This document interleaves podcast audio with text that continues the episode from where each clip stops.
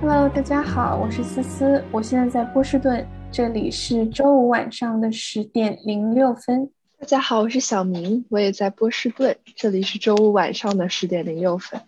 大家好，我是芷芷，在新加坡，现在是周六早上的十点零六分。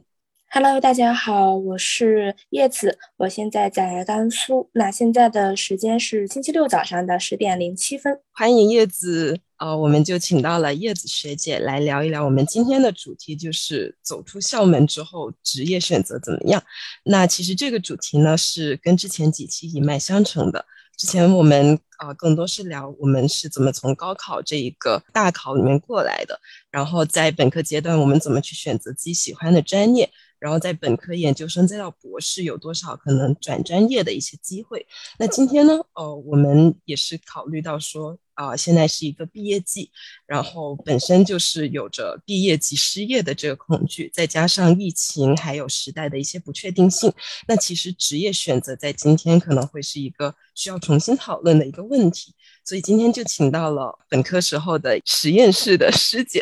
叶子学姐，然后来分享一下她职业上面的一些经历。那要不叶子学姐先跟听众朋友们打个招呼。Hello，各位听众朋友们，大家好。嗯，很高兴，嗯，还很荣幸能够邀请我来这个播客，然后作为嘉宾分享我自己的一些经历。那希望我之后说的一些事情能够给大家带来一些呃关于职业选择上一点小小的帮助。好的，那我先简单介绍一下我自己的经历。那我毕业是去年二零二一年的六月份，然后研究生毕业的。那我毕业之后的第一份工作是选择了教培行业。那当时是去。了呃教培，然后当一个幼小的英语老师，嗯，但是大家也知道，去年刚好是 K 十二被缩减的最厉害的一年，所以在去年的六月到去年的十二月这中间半年，我经历的是教培。那在去年十二月的时候，那我转身加入了呃央企，呃作为我的下一份职业吧。然后主要的赛道是选择了新能源的赛道。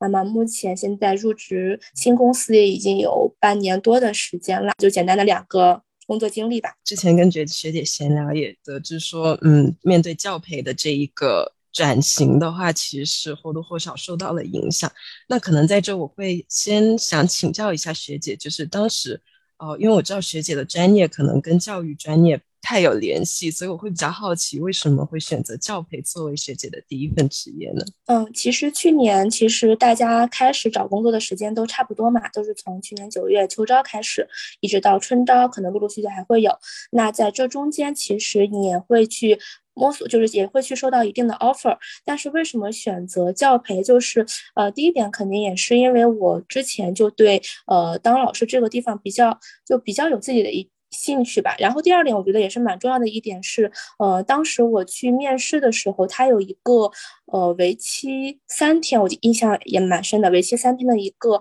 试讲的一个过程，就是相当于说，呃，在那三天当中，你可以真正的体会到你站上讲台，成为一个老师，嗯，到底是一个什么样的感受。那那三天对我的冲击力其实是蛮大的，因为虽然我之前。想要去做，或者是对这方面有兴趣，但是真正去站上讲台，其实呃正儿八经站上讲台，面对下面的呃一屋子的学生呢，可能还是第一次。所以那三天给我的印象很深刻。然后我发现我其实还是蛮享受站在讲台上那种感觉的。所以后面的话，我选择的话就是觉得，嗯，就是还是想要想要找一份自己还蛮喜欢的一份工作，所以才加入到了教培行业。对，也是因为比较热爱吧，比较喜欢吧。听起来就是学姐当时在选择教培的时候，其实兴趣是最主要的一个驱动的因素。嗯，那我比较好奇的就是，刚刚其实直直也提到了，我们这一两年都感觉到外在环境有很多不可控、不确定的因素，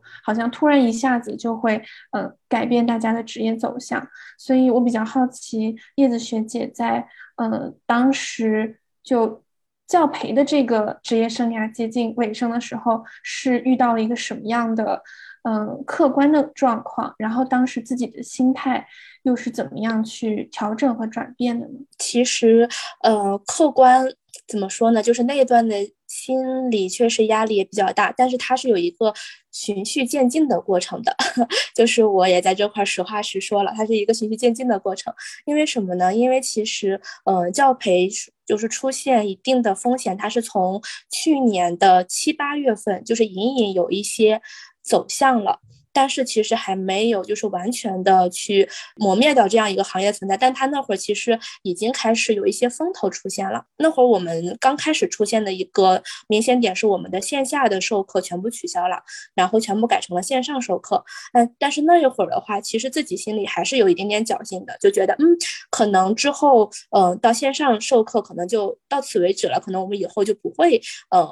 不会再出现什么大的变动了，而且当时我们的校长也好，然后我们的一些高层领导其实也会向我们传达这样一种信息，就可能想 想要稳住我们吧，然后就觉得嗯，我们之后其实还是可以继续发展的很好的。但是到了去年的九十月份那会儿，那可能就是呃自己可能也会意识到，就是还是。不能够，就是这个不是一个长久能够待的地方，就是所以还是要不断的去自己寻找出路。那会儿就大概到九十月份的时候，其实自己可以很清晰的认知到就对未来的一个走向了。那那会儿的心理压力其实是呃蛮大的，而且对于客观，虽然我们那会儿也会在正常的去授课，也会正常的去教培，也会正常的去大家聚在一起。嗯，但是那一会儿大家的聊天内容就是已经从刚开始说我们要要去怎样把这个学生教好，或者说怎样去把这堂课上好，到后面九十月份到后面慢慢的，呃，我们可能把课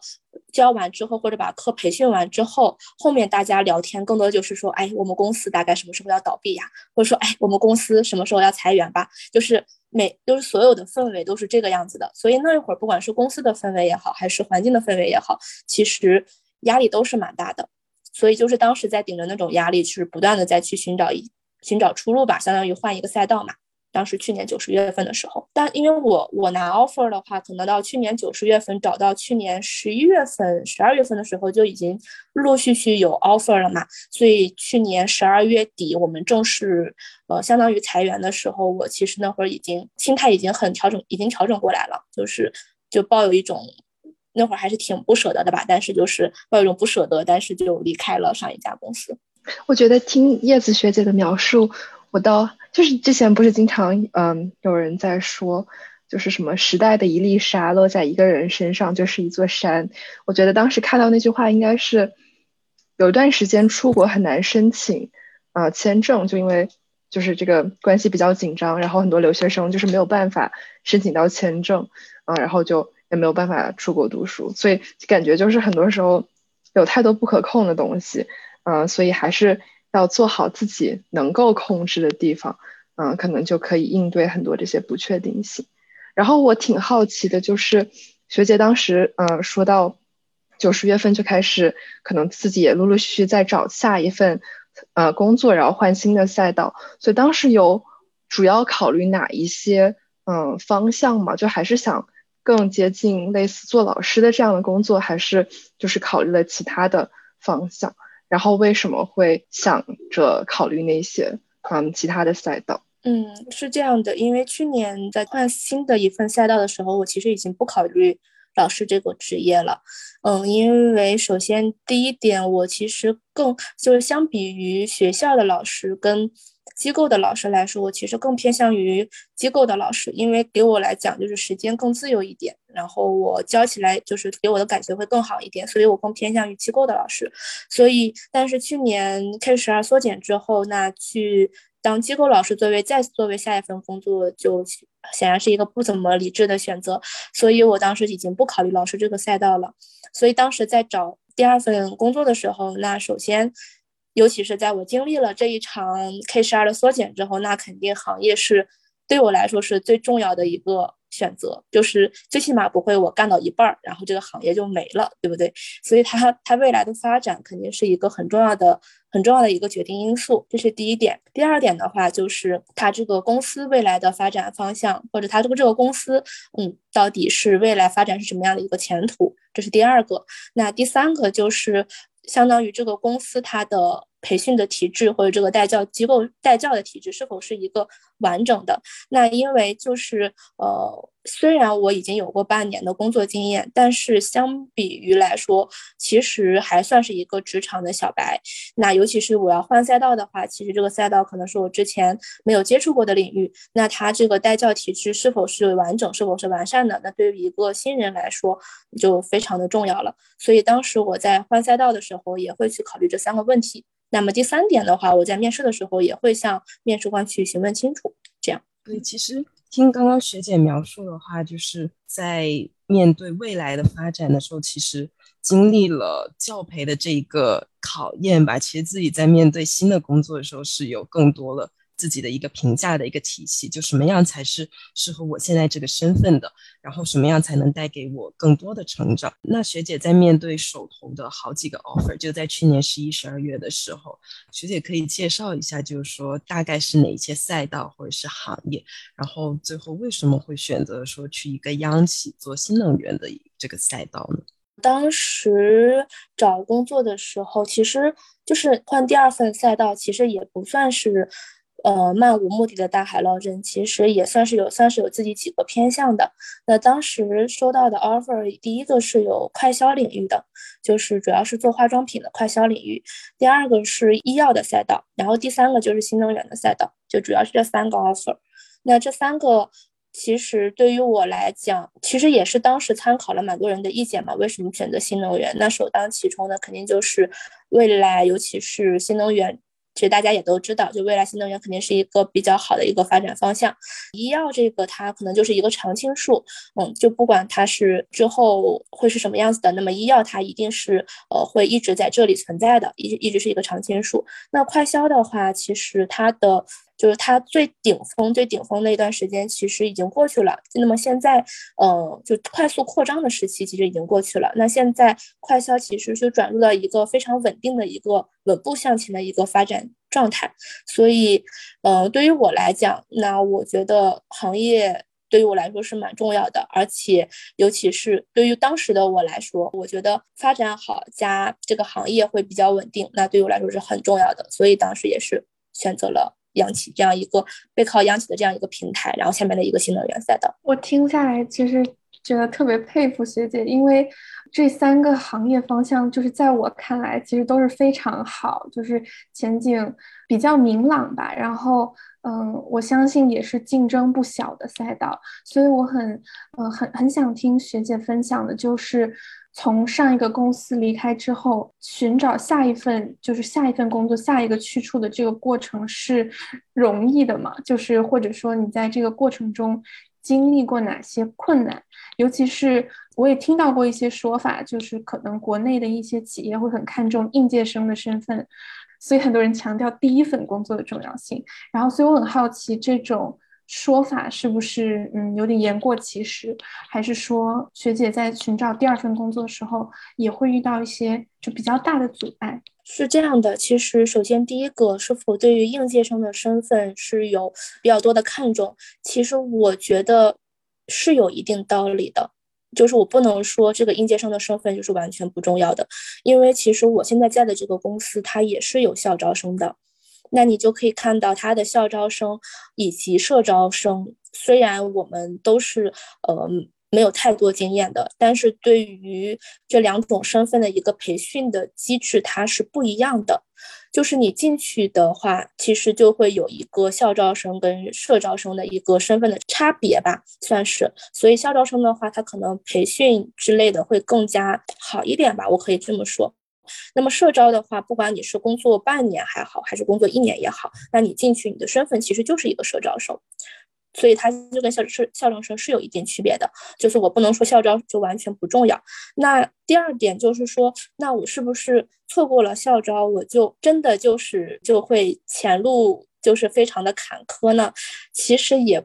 不一定。其实我觉得重要的是，呃，你。对于你过去的经历，以及你对于你自己的认知，以及你对于未来的呃想法，是否是一个清晰的，是否是一个肯定的一个想法，这是非常重要的。我可以简单分享一下我 之前面试的时候一些遇到的一些事情。那我当时是从去年九月份一直面试到了去年十一月份，其实也不是每一场面试都非常顺利的，其实也。经历过一些，就是肯定被拒掉了呀，或者是呃来自面试官的一些疑惑。那当时我我记得印象非常清楚的一个我被拒掉的 offer 是，是一家应该应该是一家咨询公司，当时是咨询公司偏前端，就面向客户的那一类岗位。那当时他们跟我面试完之后给到我的反馈就是说，我觉得你自己还没有想清楚，你到底为什么要来这个岗位。那当时他跟我说完之后，我回去仔细想了一下，我可能确实当时这一份职业要马上要落幕了，那我急于去寻找下一份职业，急于去抓住一根救命的稻草，那我可能什么事情都会去想要试一试，所以我可能对于这个岗位，我可能压根没有想好就来面试了。那这个可能面试官是能够隐隐约约感觉出来的，所以我觉得你对于未来会对自己对于未来到底有一个什么样的认知，是一个就你要想清楚，然后再去选择这个职业也是蛮重要的一个。问题，我蛮好奇，嗯，如何同时去就是角逐这三个行业的，嗯，这个席位吧。其实，呃，你去面试的时候，它会有一些，呃，我可以说，我可以把面试分为两个部分，一个部分是一本一些很对于你自身的一些能力上的一些，呃，问题的一些面试吧，一一个方面是对于自己能力以及你过往经历的一些挖掘。那第二个部分才是对于你的专业能力的一些考核，所以它是分为两个部分的。那对于第一个部分来说，它其实对于任何行业来说，它都是一个共性的问题。那你对你自己的认知是否清楚，以及你过往的经历带给你的一些什么体验，那对于这一块内容其实都是大差不差的。就是你就会发现，我去面，不管是哪个行业，不管是哪一家公司，他都会问到相同的一些问题，比如说。你当时为什么选择老师这份行业？或者说，你对于你之后对于你自己的路是想要什么样的一个看法？或者说，你当时选择第一份行业的时候有什么样的一个感觉？会不会现在觉得啊有一点后悔之类的？就是这些问题，你面了十几家公司，或者你面的次数够多之后，你你就其实有自己一套很系统的一套回答这些问题的一个方法了。就是你会发现，哎，他问来问去都是这些问题。所以这是第一个，然后第二个部分就是行业。行业我觉得就是首先第一个，你的实习经历会比较重要，因为我之前可能有一段快销的实习经历，所以在面试快销的时候可能会稍微那么得心应手一些。那嗯，专业的能力就是会看，会去网上去搜一些，你相当于你的一个搜索以及信息整合的能力也会比较重要吧。你可以去当时去各个地方，比如说。呃，知乎也好，百度也好，就是你能想到所有渠道去搜集信息，然后把这个行业了解透彻了，把这个职岗位了解透彻了，然后并且你要想一想你的这个能力跟你这个行业，跟你这个岗位是否是匹配的，或者说你能给这个岗位带来一些什么东西，个人能力以及对于这个岗位的信息你也有一定了解了，所以就是两个部分，所以它是第一个部分它是相通的，第二个就是你面什么行业，你其实就去关注哪一方面的知识就可以了。而且你就发现，只要你面的够多，你的这个岗位上面一些东西，你就会越来越明晰，越来越清晰，大概是这样。我不知道我有没有解释清。对我，我觉得听叶子学姐描述，我又一下子回到了 本科的时候找实习的过程。然后当时我我得到的一个建议就是，你去看他每一份工作，就是他发出来的那个对那个职位的描述，然后看他需要，就是他一般会需要列一个，我们这个工作有哪一些比较。希望有的特质，然后你就看自己想想自己就过往经历中怎么样去可以符合他描述的这些呃特质的一些经历。对我还有一个很好奇的地方，就是叶子学姐在可能九十月份或者呃九月份到十一月社招的这个面试过程和之前校招有很大区别吗？还是都是跟校招的流程差不多？没有，它其实是有点区别的，因为首先你校招的话，它首先你要做什么网上的一些测评啦之类的之类的，然后把一些测评做完之后，你才可能会进入到群面或者是单面这样一个阶段。嗯，社招的话，首先第一步就没有，就不会去做什么练习题。那你去把简历投了之后，你可能就会去呃进入到，有可能是群面，当然也有可能是群面，有可能是群面过后，然后二面。基本上二面三面就大概能敲定，所以我觉得形式基本上都差不多，除了我觉得测评这一方面会少。那对于问的问题来讲，我觉得如果你有一个社招的身份，那反正对于我来讲，他们问的最多的就是我的上一份工作，就是我的教培那个行业带给我的什么影响，他们问的就是最多的就是这个，所以大概区别就在于这两块。其实我觉得就是你找工作的时候。就是你真的想要确定我已经要换一个赛道了，我想要找找这个赛道的东西，你就要不计一切代价，就是不要不要会有不要有一丝顾虑，说哎我投这个会不会他们觉得我怎么怎么样？哎我投那个他们会不会问我什么问题？都不要管这些，什么都不要管，只要有机会你就往上投就可以了。就我。我其实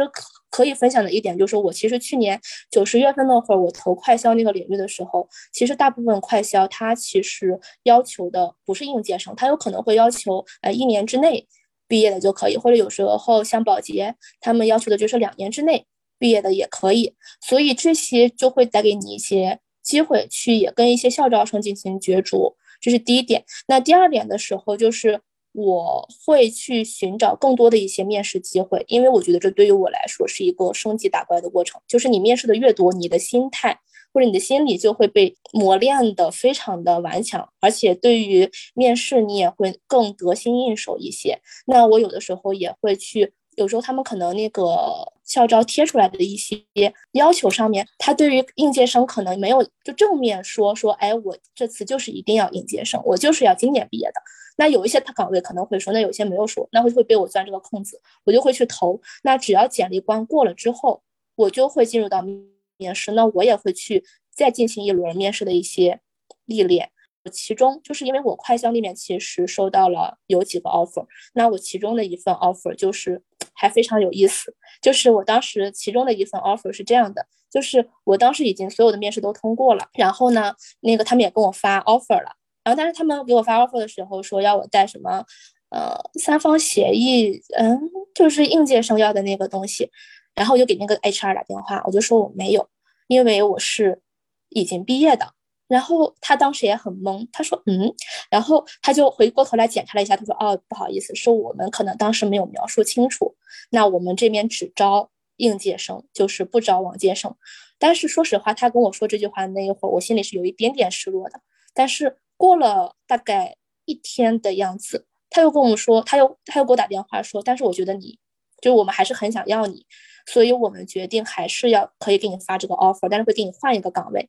或者是定下，就是可能校招他会有一个轮岗，但是现在我可以给你直接定岗，但是之类之类巴拉巴拉的，所以我觉得，那我如果当时。过于在意，呃，我是应届生这个 title，那我是不是至少这一份 offer 我就拿不到了？虽然我最后也没去啊，实在是不好意思。就是那我可能这份 offer 就也拿不到了。所以我觉得就是你还是要不要有那么多的顾虑吧，勇于去尝试去找这样一种机会也比较重要。对我听下来，我觉得很佩服学姐的一点就是，嗯，学姐感觉从毕业之后其实一直在一个战斗的一个状态，就无论是毕业之前。啊，可能秋招、春招肯定已经有很多人的面试，然后即使进了一个觉得还不错的行业跟公司，但是又面临着这种嗯行业的变动，然后又要去投简历，又要去面试，我会觉得就是心理承受能力不太高的话，其实很容易被这些变故给打垮的。然后就现在的各种可能情绪的漩涡或者心理压抑的漩涡当中出不去。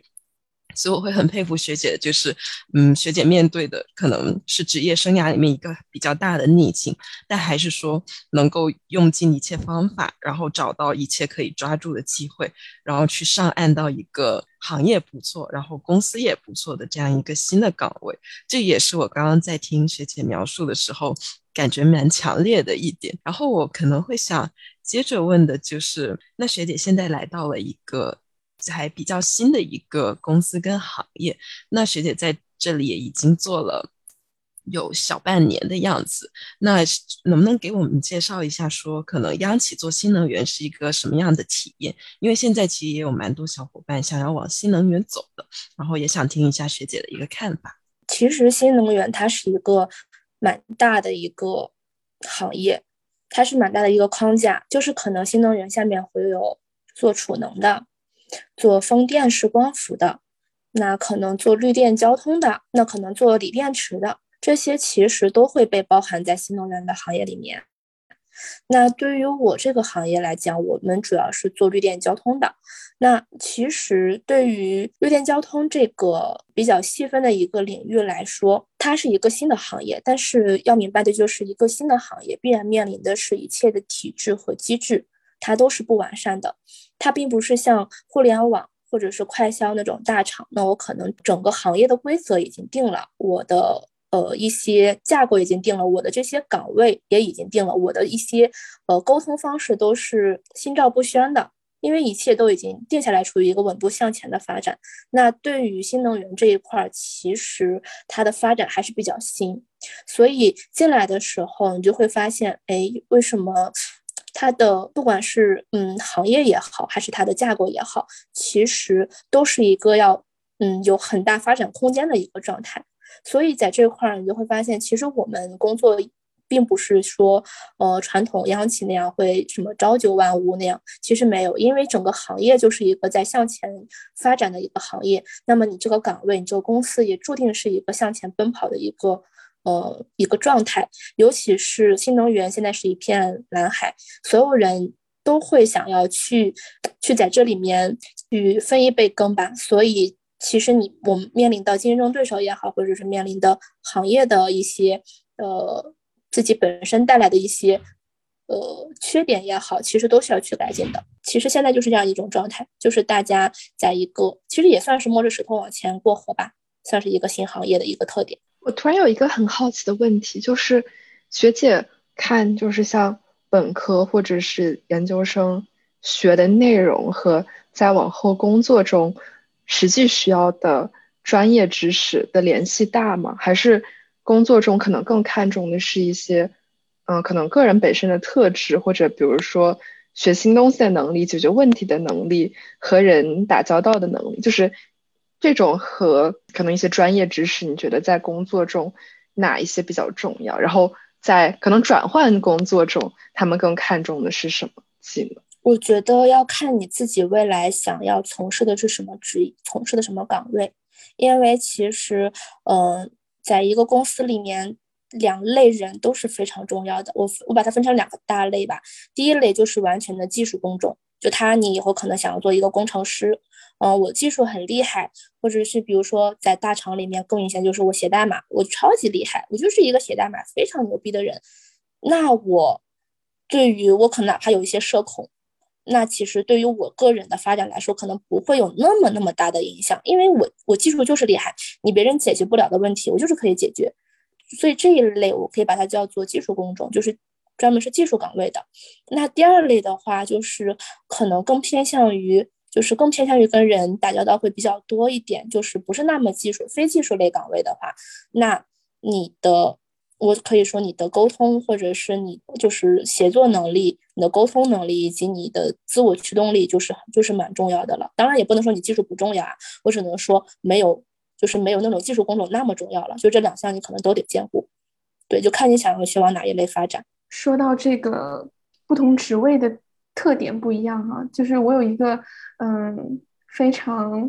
海外留学生的问题，就是呃，我非常好奇央企的工作状态，一个日常的嗯一天是怎么样的。然后嗯，就学姐当时选择央企的那个环境来看，就是现在央企的嗯竞争是有多大？因为我还挺好奇，就是嗯，比如说央企是不是一个比。民企要更稳定的选择，然后它的嗯待遇和福利，或者它的呃叫做工作和生活的平衡是不是更好？然后会不会在疫情之下，很多学生都想选择央企，然后现在变成一个非常呃非常难进的一个选择？对，想听一下学姐的意见。因为我进的这个央企是，就是你我刚说了，它是一个新的行业，所以我也并没有体验过什么。朝九晚五的一个状态也没有，就是我这个工作的话，我这个公司的话，它还是比较忙的。但是，呃，我有听说过一些其他的更加更加国企的那种国企，他们可能就是确实是会有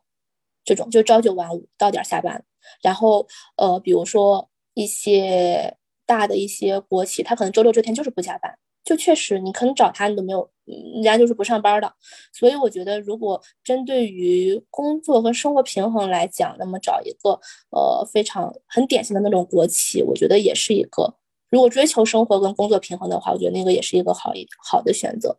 那对于是否难进这个问题的话，国企基本上都是要先去考试的。我记得就是因为我有同学是进国企的，然后他们好像是要先考试，考完试群面，群面之后再去分配你的岗位之类的。所以，嗯，就其实我觉得你说难进吧，其实也不是那么难进国企。相比于竞争激烈的一些大厂，还有竞争激烈的一些顶级咨询公司来讲，那国企可能会相比而言稍微容易那么一点。对，这个对我来说也是新的知识的输入，因为观察到我们之前有一期节目是聊考公，然后呃，就是注意到这个大家对编制的向往，然后我们就。也也有想过，就是说，那央企或者说国企是不是在成为一个越来越受欢迎的这样的选择？然后听完学姐的介绍，就感觉其实，即便是央企，也是有很多不同的呃生活方式和工作模式的。所以这个就是大家如果有听友想要去尝试的话，也是要做足功课，找到适合自己的节奏。刚刚小明又问到。之前所学专业，然后跟现在这份工作联系，嗯，其实我有一个还没有呃完全搞明白的一个，就是学姐在找到这个第二份工作的过程里面，就是你觉得其实其实跟我们最后一个小问题有关，就是我们可以提前做一些什么样的准备，特别是走出大学校门以后，就是假如我们不能保证自己的第一份工作是呃。安全的，然后前景呃一片光明的。然后我们除了在面试之前去多做一些准备之外，有没有哪一些工作能力，或者是自己的心态，或者哪一些核心的竞争力，是学姐觉得我们就是毕业之后就要有意识的去积累和培养？可能就是更多的是不直接跟专业相关，就是可以给。嗯，不同专业的同学的建议，其实是这样的，就是我觉得对于现在的我来回过头来看我自己之前的经历，我是觉得，首先你第一点，不管你是大学也好，还是研究生也好，其实你需要去提前迈入职场去感受一下，就是你的实习经历其实是。我可以说，实习经历是非常重要的一个部分，就是不管你是进哪个行业也好，你实习过之后，那你不管对于职场也好，还是对于你未来想要从事的这个方向也好，它其实都是会有一定积累的。那么在面试的时候，他可能也会更加，我说实话，确实是会看重你的实习经历的。当然，如果你是一个技术很厉害的人，那倒无所谓，那我技术就是很厉害，我几篇论文甩在你身上，我的几项专利。给你，然后你考我什么，你都难不倒我。那这个其实就是另当别论的。但是对于大部分人来讲，我觉得，嗯，还是最好，如果有条件的话，还是去实习一下会更好一点。那你实习之后，我觉得你最好是能够对自己的实习经历有一个复盘，就是你这份实习带给你了一个什么样的一个感觉，它对你有一个什么样的成长。我是为什么会这么说呢？因为你面试的时候，他就是会问到你这些问题。他就是会问到你实习经历会带给你什么，那么你复盘之后，你当时去复盘之后，可能你自己就会更加，呃，更加更加容易一点吧。那你复盘之后，你也会可能对你下一份实习也会有一定的帮助。所以我觉得就是实习经历，它是一个确实是蛮重要的一个部分。我当时在面试的时候，你就可以明显的发现，不管是群面也好。因为我是经历过，因为你知道快销那种群面，大家都跟打仗一样，这个这应该都是大家都明白的事情。就是快销的群面确实是非常，嗯，就是你如果不非常的表现的话，你根本可能说不上话，大概是这样一种感觉。但是你说上话的前提是你也不能说白话，说空话，你也要说一点，稍微对这个最后的方案有自己的一些建设性的意见。那这些意见从哪里来呢？那肯定第一点就是我要先去经历。我要懂这些知识。那第二点，我就是对这些知识，我有自己的一个理解，我有自己的一个 idea 去去引导整个团队的一个发展。那么这些东西就是从之前的一些经历里面去沉淀和去累积出来的。所以你之前在毕业之前，我觉得就是，嗯，嗯多多实习吧。而且我觉得，如果你没有对自己的，因为我是见过，我是很羡慕一类人，就是说我自己很明确，我未来就是要朝这个方向发展。我可能比如说我研究生的室友，他研一就告诉我我要去读博，哇。然后就非常厉害，研究生三年发了很多论文，然后顺利的去读博了。我觉得这种人也是我非常佩服的一种，因为人家很明确自己的目标是什么。但是对于有一些人，可能刚步入大学，或者是刚步入研究生，我可能对于未来还是有一点不确定性，我也并不知道我未来想要干什么。那这个时候实习就是你一个很好的一个方式去寻找的方式，因为有些东西你经历过之后，你可能就明白，哎，大概他这样的方式是我喜欢或者是不喜欢的。所以，这对于你之后的发展，我觉得是也有蛮有蛮有帮助的。我这里也岔开一个题外话，就补充一个场外信息，就我觉得，嗯，我不知道学姐这个实习是研究生还是本。课的时候，因为我知道学姐的导师其实是比较宽松的，就是不会说过多的干预学生科研之外的一些时间。但是我知道，就是有一些理工科的导师确实会很 push 研究生，然后什么每天要打卡实验室，或者是呃希望你把全部的精力放在科研上面，而不是去外面各处找实习。所以我在想，呃，就是这可能到了另外一个问题，就是说面对这个研究生阶段找实习跟科研的这个矛盾，就。我我不知道学姐能不能也给可能正在挣扎的小伙伴一些建议，因为我我也是我对于这种状态也是知道的，因为也读研的时候也也也是经历过，也或者是听别人也说过这样一种状况。就是可能有的时候导师确实是希望你能够把全身心都投入到科研事业当中。那对于有一些小伙伴来说，他可能未来的目标就是说我要当一个科研，这个就另当别论了。那可能导师的严格对他，导师对于他论文的一些要求的严格，可能对他未来发展反而是一个好事情。但是如果我不想我未来的目标，我未来的方向。并不是想要搞科研的话，我觉得我可以这样说吧，就是其实你的每一份经历其实都不是白费的，就是你的路不是白走的。你研究生的时候会做一些项目，你跟导师也会做一些项目，那你这个项目里面，你有可能是一个充当一个小 leader 的一个角色，或者哪怕你充当的是一个呃其中的一个呃去寻找资料也好，或者是做实验也好。在其中充当某一个角色，那他最起码是一个项目。那我从这个项目当中，或者说我做完这一个项目，我一定会有一些其他的收获。只不过我们为什么觉得自己没有呢？是因为我们没有回过头来仔细去复盘，没有回过头来仔细去想它到底带给我了什么。比如说我之前上研的时候，我是就是举举办过一些。因为我当时是呃研究生会的，所以我举办过一些比赛。那我当时举办完这些比赛之后，当时举办完就举办完了。我觉得，嗯，可能就是这样吧。但是回过头来，就在当我准备面试的时候，回过头来仔细的去复盘了这一趟经历，到底是什么样的一些因素决定了这个比赛的成呃成功？到底我从中或者是嗯，到底会有一些什么样的配合，或者是有一些什么样的东西是我忽略掉的？那你可以去复盘，那包括搞科研也是一样的，你的项目也会给你提供一些支撑，你也可以去复盘。那我从中到底学到了什么？我哪怕学到了一些快速的学习能力，比如说我这个项目需要我去快速写查找资料，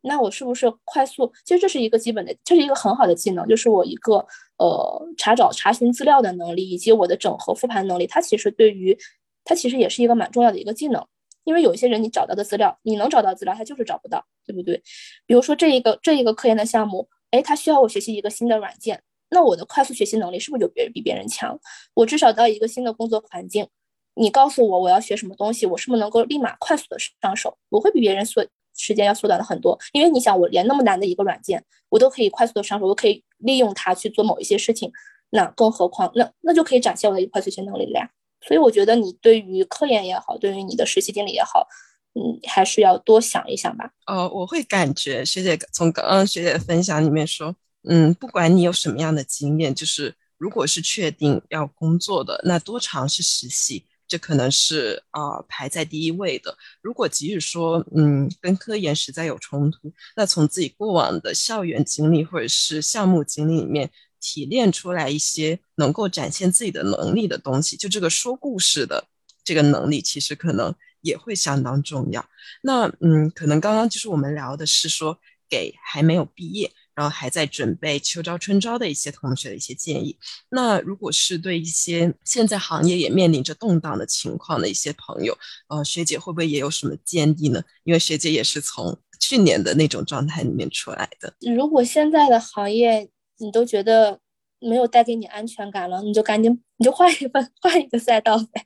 你就换一个赛道吧。我去年过的最痛苦的那段时间，反而是我在犹豫，就是在走和不走之间来回，嗯，跳脱的那种感觉。就是哎，又想留，因为这个当时那份工作带给我的感觉真的是太美好了，我就真的很喜欢那一份工作。嗯，然后我说，哎，要不然留，但是他又很动荡，他又会给我的。都很不安，那我又走，所以那段时间就是非常的挣扎，然后也非常纠结。但是当我确定说不行，我还是要走，我我我我我肯定是要换一份赛道的。那么接下来你要做的事情就是去往前冲就好了，你就是去往前找，不管你在前面的路上会哪怕遇到呃失败也好，哪怕会遇到一些打击也好，但是你就是在往前走的，你的目标是很明确的，我就要跳出去，我就要找一份找到一份我适合我心意的一个 offer。这个反而就更加确定了，所以就是大家就是如果真的挣扎的话，就就想清楚到自己到底是要的什么，自己到底要的是一份能带给你安全感、安全感的工作，还是说我可以为了我自己的热爱，可以放弃一切，我可以去呃留在这样一个环境当中继续去奋斗。我觉得，嗯，就自己还是要想清楚。对，我确就特别同意。其实有的时候累的，就让自己觉得很难受的，并不是说我当下的工作有多复杂，然后我要准备很多很多的面试。其实更累的可能是自己心里面的挣扎，就迟迟做不出决定。然后这个念头就像每天都要在折磨你，直到你真正下定决心的那一刻，才觉得哦，我终于又有一个新的目标可以去努力了。我觉得今天跟学姐聊天，其实让我对这个换赛道其实有个改观的。我我以前一直觉得就是是不是可能没有那么灵活，或者是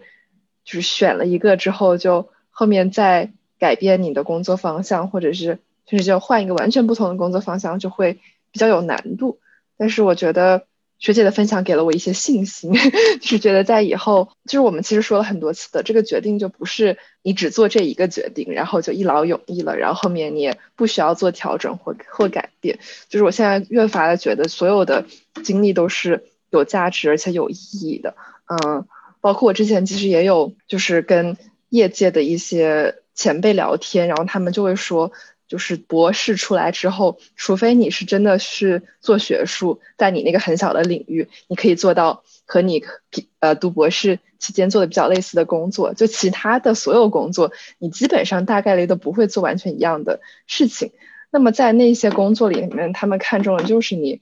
通过博士这四五年中获得的其他能力，就比如说把一个问题，就是形成一个研究问题的能力，然后怎么样去想方设法去解决这个。